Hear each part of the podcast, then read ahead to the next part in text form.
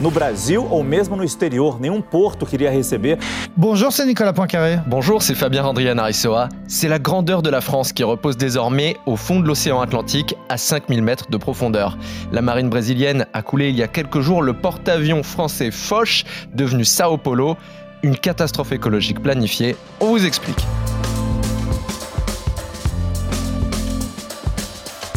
Le porte-avions Foch, fleuron de la marine française, avant d'être vendu au Brésil, a été sabordé, rempli de 10 tonnes d'amiante et de mercure, après des mois d'errance dans l'océan. Trois bonnes raisons d'écouter ce podcast avec Nicolas. Alors c'est un prestigieux navire qui a été euh, coulé. On va vous raconter son histoire depuis les années 60 jusqu'à aujourd'hui. On va expliquer pourquoi les Brésiliens ont décidé de l'envoyer par le fond. Et puis on va se demander si la France aurait pu, aurait dû s'y opposer. Expliquez-nous le monde. Un podcast RMC. Nicolas Poincaré. Fabien Randrian Aressoa. 32 000 tonnes. 258 mètres de long, 50 de large, 126 000 chevaux, 32 nœuds à pleine charge, embarquant 50 avions et 3 hélicoptères, c'est le porte-avions Foch. Le Foch qui, avec le Clémenceau, forme les deux plus belles unités de la Marine nationale. L'archive que vous venez d'entendre, elle date de 1963 et on sent bien euh, la fierté des années de Gaulle. C'était vraiment un, étendard, ce porte-avions Foch. Oui, c'est l'époque du, gaullisme triomphant, hein. cette époque dont Michel Sardou est si euh, nostalgique, parce qu'effectivement, à Saint-Nazaire, au chantier naval de, l'Atlantique, en quelques années, entre 60 et 62, on a construit le France, donc le plus beau paquebot du monde, le plus grand du monde à l'époque, et en même temps, parallèlement, euh, dans ces chantiers navals, on a construit les deux grands porte-avions militaires français le Clémenceau et, le Foch, qui ont euh, assuré le prestige de la France sur toutes les mers pendant près de, 40 ans, donc du début des années 60 euh, jusqu'à euh, l'an 2000. Le, Foch, il est intervenu militairement à plusieurs reprises. Il a été positionné au large du Liban pendant toute la, crise des, des, années 80. Il était en, appui des militaires français qui étaient dans les forces internationales à, à, Beyrouth. Et puis surtout, à la fin de la guerre dans l'ex-Yougoslavie, lorsque les Français, avec les Américains, ont décidé d'intervenir et de taper très fort sur les Serbes,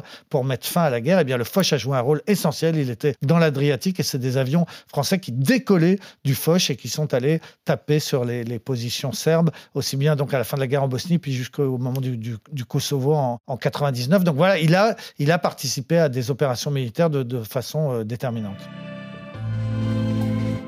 Et après avoir été euh, le fleuron de la marine française pendant 37 ans, eh bien, il a été vendu aux Brésiliens. Voilà, en l'an 2000, euh, la marine a jugé qu'il était trop vieux et qu'il était temps de, s'en séparer. Puis est arrivé son successeur, le, le, Charles de Gaulle. Donc on l'a vendu pour une bouchée de pain aux, Brésiliens, 12 millions d'euros, c'est pas, pas grand-chose. Les Brésiliens l'ont rebaptisé le Sao Paulo, du nom de la, plus grande ville brésilienne. Et tout le monde, en fait, était content. La France se débarrassait à peu de frais de, ce grand bateau. Et la marine brésilienne, eh ben, elle était heureuse d'entrer dans le petit club des, pays qui possèdent un, porte-avions. Le Brésil avait l'intention de le garder en service jusqu'à la fin des années 2030, mais finalement, dès 2018, bah, ils ont compris que le, le, Foch vieillissait assez mal et que sa remise en état allait coûter très cher. Et ils ont donc, euh, à leur tour, décidé de s'en débarrasser et de l'envoyer à la casse.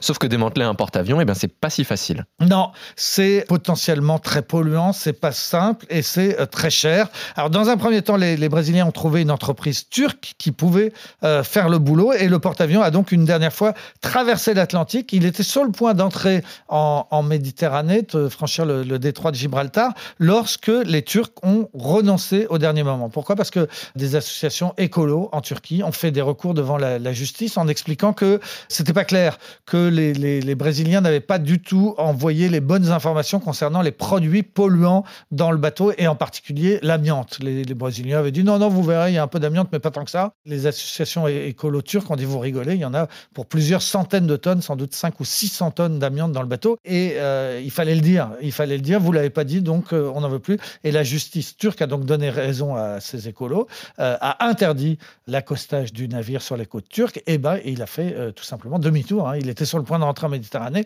et il est reparti. Il était tracté à ce moment-là par un, remorqueur euh, néerlandais. Tout ça n'est pas donné, hein. tout ça est très très cher. Il fallait, et ils l'ont amené jusqu'en Europe. Il est reparti euh, vers le, Brésil. Et là, problème, euh, de la même façon que les Turcs n'en ont pas voulu, bah, ce sont des ports brésiliens qui ont dit on n'en veut pas. Et donc il est arrivé au large d'un- État où il avait prévu d'aller accoster pour éventuellement attendre, trouver une autre solution. Enfin bon, mais de nouveau une décision de justice brésilienne cette fois a dit non non, euh, on n'en veut pas. Et aucun des grands ports brésiliens ne voulait d'un navire de cette taille hein, qui encombre les quais, qui nuit à l'activité du port. Enfin bref, il s'est retrouvé au large. Il s'est retrouvé à errer au large et personne n'en voulait, ni en Turquie ni au Brésil. Et c'est à ce moment-là que les militaires brésiliens ont dit bah on va le couler. Donc la marine brésilienne décide de le couler, mais là où c'est un véritable drame, c'est qu'il est rempli de produits toxiques. Effectivement, alors on a parlé des 5 ou 600 tonnes euh, d'amiante qui, qui se trouvent à bord, mais c'est pas tout. Il y a aussi du, mercure, il y a des PBC qui sont des produits qui sont interdits depuis 40 ans et qui pourraient être nocifs pour la vie marine. Et puis il y a des fuels lourds. Enfin, il y a, il y a, il y a un certain nombre de, de produits. C'est pour ça que les associations écolo parlent d'un crime environnemental. Alors, ce qui s'est passé, c'est qu'il était à 350 km au large des côtes brésiliennes, au-dessus d'un gouffre hein, de, fond marin très très profond, en- environ euh, 5000 mètres. Et donc c'est le choix qui a été fait de le, couler à l'endroit où les fonds sont, le plus profonds pour qu'il aille le, le- plus en, en profondeur. Alors il faut imaginer la scène. hein. Il faut l'imaginer parce qu'il n'y a pas une vidéo. Ou en tout cas, on les a pas vus. La marine brésilienne n'a pas voulu montrer ce qui s'est passé. Mais euh, si vous avez vu le film Le Titanic, vous pouvez penser. hein, euh, c'est exactement la même taille. Il a exactement la même longueur que le, Titanic. Il fait 30 000 euh, tonnes. C'est donc un, bateau énorme.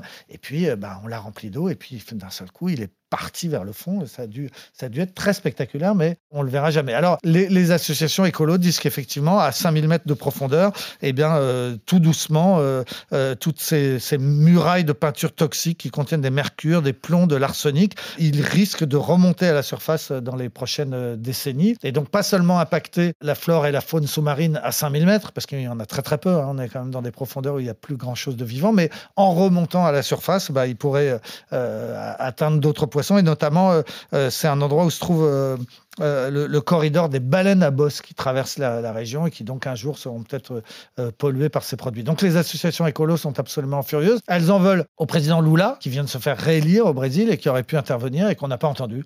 Il a laissé ses militaires se débrouiller avec cette euh, épave et, l'écouler.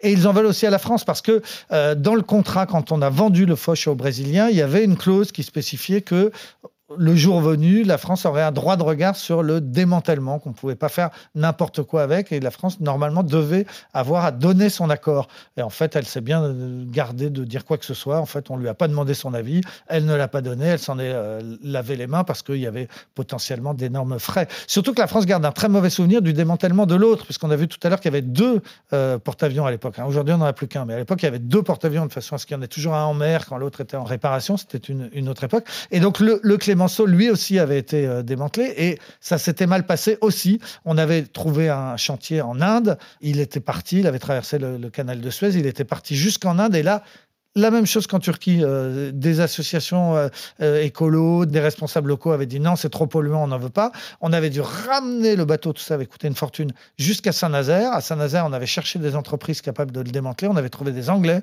Et donc, ça, il a été démantelé finalement en France par des Anglais. Et ça a coûté très, très, très cher. Donc maintenant, on n'a plus qu'un porte-avions, c'est donc le Charles de Gaulle, porte-avions à propulsion nu- nucléaire, qui est en service jusqu'en 2040. Et il faudrait que les, marins français commencent à réfléchir à ce qu'ils en feront en 2040, qu'on ne recommence pas une troisième fois ce genre de problème.